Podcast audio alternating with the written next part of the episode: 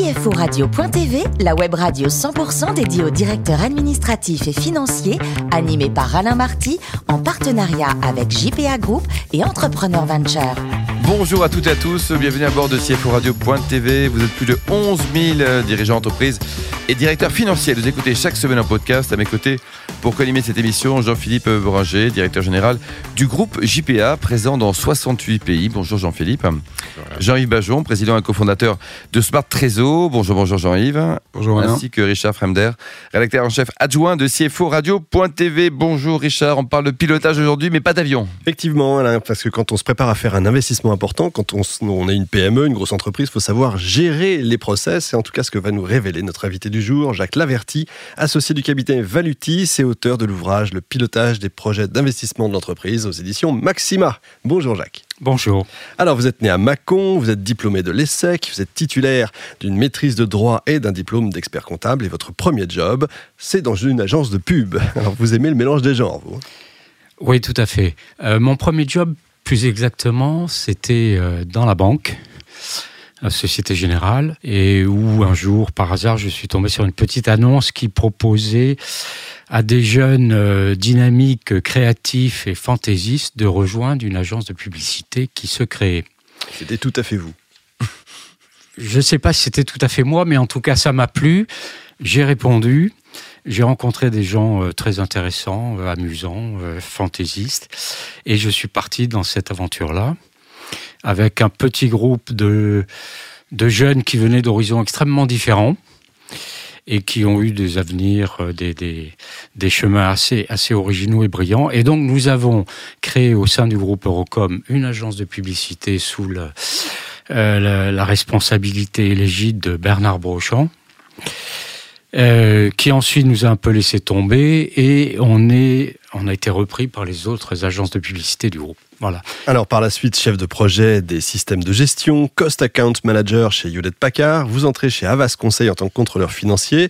On est dans les années 80. Est-ce que ce, tous les métiers, tout ça, ça a beaucoup changé depuis? Alors je crois que ça a beaucoup changé. Euh, les agences de publicité à l'époque, c'était des des petites familles, des groupes d'amis, avec des gens qui euh, n'avaient aucune notion d'argent, euh, qui étaient totalement euh, passionné et tiré par la création. Les années dingues, en fait, les années fric. C'est oui, c'est des années euh, sans contrainte. C'est des années où vraiment tous les talents pouvaient s'exprimer. Euh, moi qui avais plutôt un rôle de, de garde-fou, de financier, j'avais un peu de mal. Mais, mais les gens étaient dynamiques, talentueux, etc. Alors en 83, vous créez votre cabinet conseil, vous vous associez ensuite avec Coopers et Librand Consultant, et c'est là que vous écrivez votre premier ouvrage, Les nouvelles règles du contrôle de gestion. C'est important pour vous euh, l'aspect pédagogique, euh, restituer le savoir? Alors, c'est très important. Enfin, j'ai fait, j'ai eu un passage dans l'industrie que j'ai découvert après le service chez Hewlett Packard. Euh, j'ai créé un premier cabinet de conseil avec d'anciens euh, collègues de, l'ESSEC. Et puis, euh, je me suis fait reprendre par Cooper Lybrand, qui a été pour moi une période euh, fabuleuse parce que en 85, le cabinet de consulting était petit. Là aussi, liberté complète. Vous voulez faire, vous faisiez. Et j'avais une immense liberté. Avec en plus des missions qui étaient passionnantes et essentiellement dans l'industrie. Alors écrire, oui, c'est fondamental pour moi. Euh, c'est fondamental parce que ça me permet de mettre mes idées euh, d'aplomb, si je puis dire, d'expliquer. C'est aussi ce que je fais dans mon activité de consulting. J'explique avec toujours une obsession qui a été un peu mon, mon leitmotiv euh, auprès des clients, comme dans les ouvrages ou les, ou les cas pédagogiques que j'ai pu faire, qui est faire simple, faire simple, faire simple. Et dans les entreprises, faire simple, c'est pas une pas toujours facile. Voilà. Et enfin, bah justement, vous venez de publier donc un nouveau livre aux éditions Maxima, le pilotage des projets d'investissement de l'entreprise. Il y a un manque d'approche dans ce domaine? Il y a un manque d'approche structurée, sauf dans certains grands groupes qui effectivement ont beaucoup travaillé sur le processus de, décision et de choix. D'une façon générale, il y a beaucoup de trous dans la raquette. C'est-à-dire que les investissements, euh, c'est une petite équipe, un individu à gauche, un directeur à droite, un porteur de projet. Et il n'y a pas véritablement de méthode structurée, élaborée, documentée, ce qui fait que euh, il y a des failles, il y a une perte de mémoire souvent, il y a une perte de savoir-faire, et puis euh, il n'y a pas une véritable maîtrise des risques. Et pourtant, l'investissement, c'est quand même l'épine dorsale dans l'entreprise. Jean-Philippe? Oui. Euh, bonjour confrère déjà. Bonjour. pourquoi les, les, gens sont moins libres, moins créatifs aujourd'hui que je ne dis pas qu'ils sont moins libres.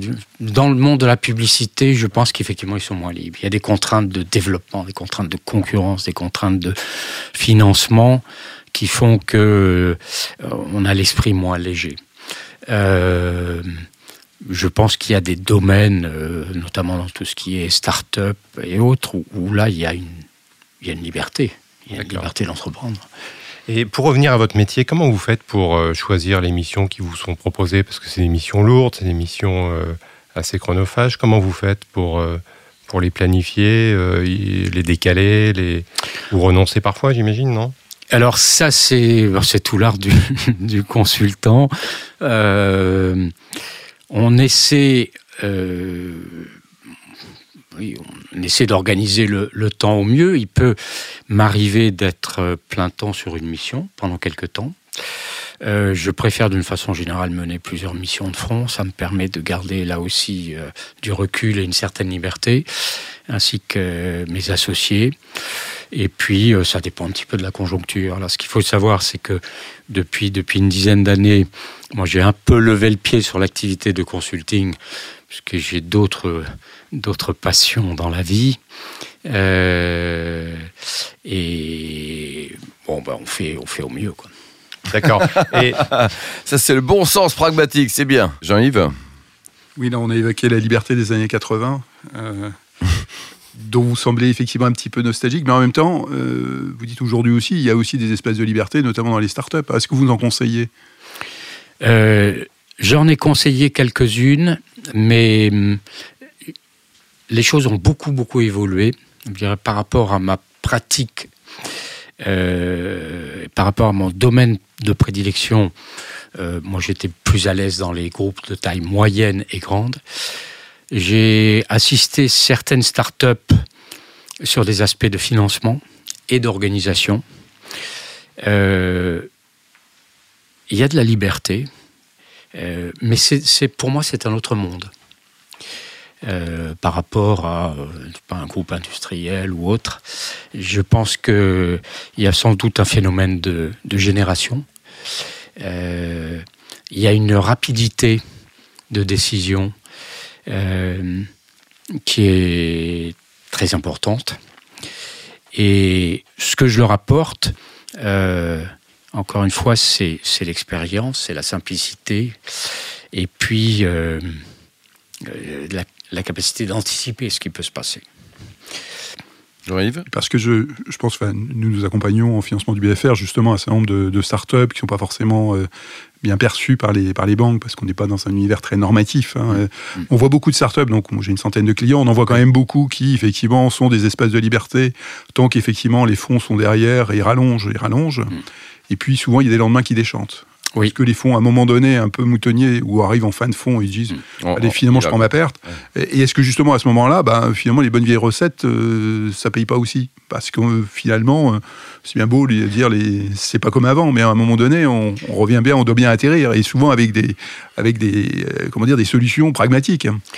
Alors vous avez tout à fait raison. Il n'y a pas de miracle. Les bonnes recettes mmh. sont toujours valables être prudent, euh, anticiper, savoir que l'argent n'est pas inépuisable, euh, faire attention aux dépenses, faire attention aux encaissements, euh, ne pas avoir de... Le béaba, quoi, voilà. Et c'est... C'est comme dans les recettes de cuisine. Eh oui, on en a beaucoup parlé. Alors Jacques, deux souvenirs de voyage justement. La Bolivie et le Tibet. Oui. avait eu, pour le premier, vous aviez 20 ans, le second un peu plus âgé. Oui.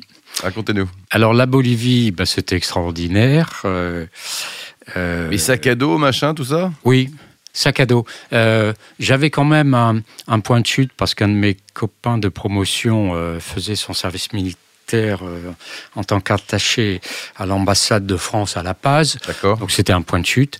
Mais après, c'était sac à dos, que ce soit sur l'altiplano ou dans la forêt, dans la forêt vierge. Et le Tibet? Euh, le Tibet, c'était un voyage organisé. On était très peu, on était quatre. Euh, le Tibet était aussi dur physiquement que la Bolivie, mais j'avais 40 euh, ans de plus, parce que c'est en altitude et qu'il fait froid, etc. Mais j'avais beaucoup, beaucoup lu sur le Tibet. C'est une civilisation, c'est un pays qui me passionnait. J'avais lu de nombreux ouvrages. Et bah, j'ai été très malheureux là-bas. Très malheureux là-bas, quoi. Voilà, de voir ce que c'était devenu, euh, la façon dont ils étaient traités, la façon dont le pays était pillé, dévasté par vous savez qui. Mmh. Euh, donc c'est affligeant et je suis rentré très malheureux. Bon, pour terminer, la question la plus importante de l'interview, vous êtes cavalier, quel est le prénom de votre cheval? Favori d'Estivo. On l'embrasse. Merci beaucoup Jacques, merci aussi à Jean-Philippe, Jean-Yves et Richard. Fin de ce numéro de CFO Radio.tv. Retrouvez toute notre actualité sur nos comptes Twitter, LinkedIn et Facebook. On se donne rendez-vous mercredi prochain à 14h avec un nouvel invité. CFO Radio.tv vous a été présenté par Alain Marty en partenariat avec JPA Group et Entrepreneur Venture.